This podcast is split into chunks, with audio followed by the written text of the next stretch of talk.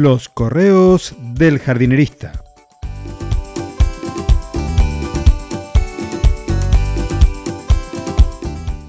En el episodio de hoy... Cállate, ¿qué va a ser tan grande?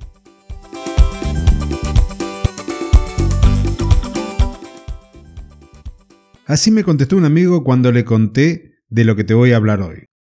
Muy buenas, espero que estés comenzando muy bien la semana porque así ha de ser. Todo lo bueno y sin exageraciones es buenísimo. Si vivís en Argentina, estoy seguro de que el título de este correo le encontraste esa musiquita, esa tonada y la asociaste con una provincia. Posiblemente en otros países también sea así, que cada provincia o pueblo se habla con un acento especial.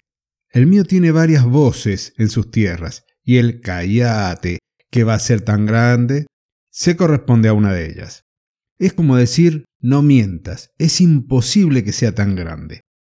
Pero la verdad es que es así de grande, de decenas de kilómetros cuadrados, y lo dicen los científicos.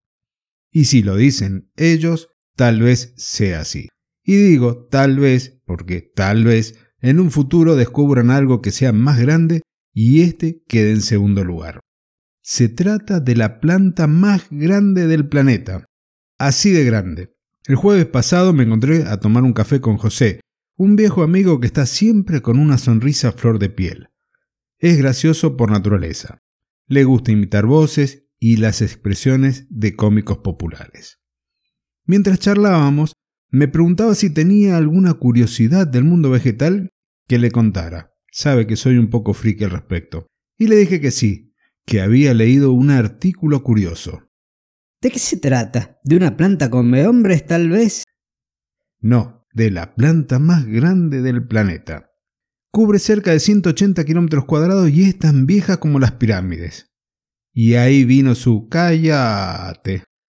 Es una hierba marina del sur de Australia llamada hierba bola de fibra o hierba cinta la Posedonia australis.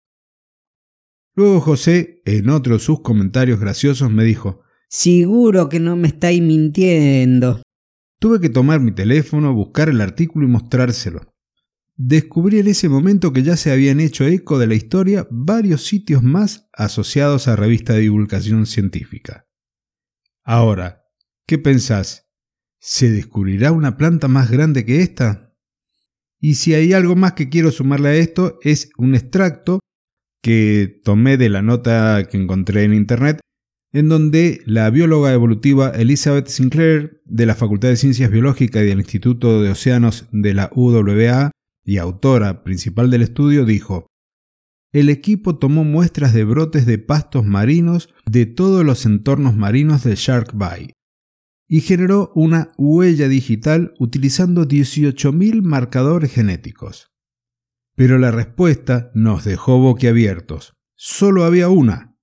Eso es todo. Solo una planta que se ha expandido más de 180 kilómetros cuadrados en Shark Bay, lo que la convierte en la planta más grande conocida en el planeta.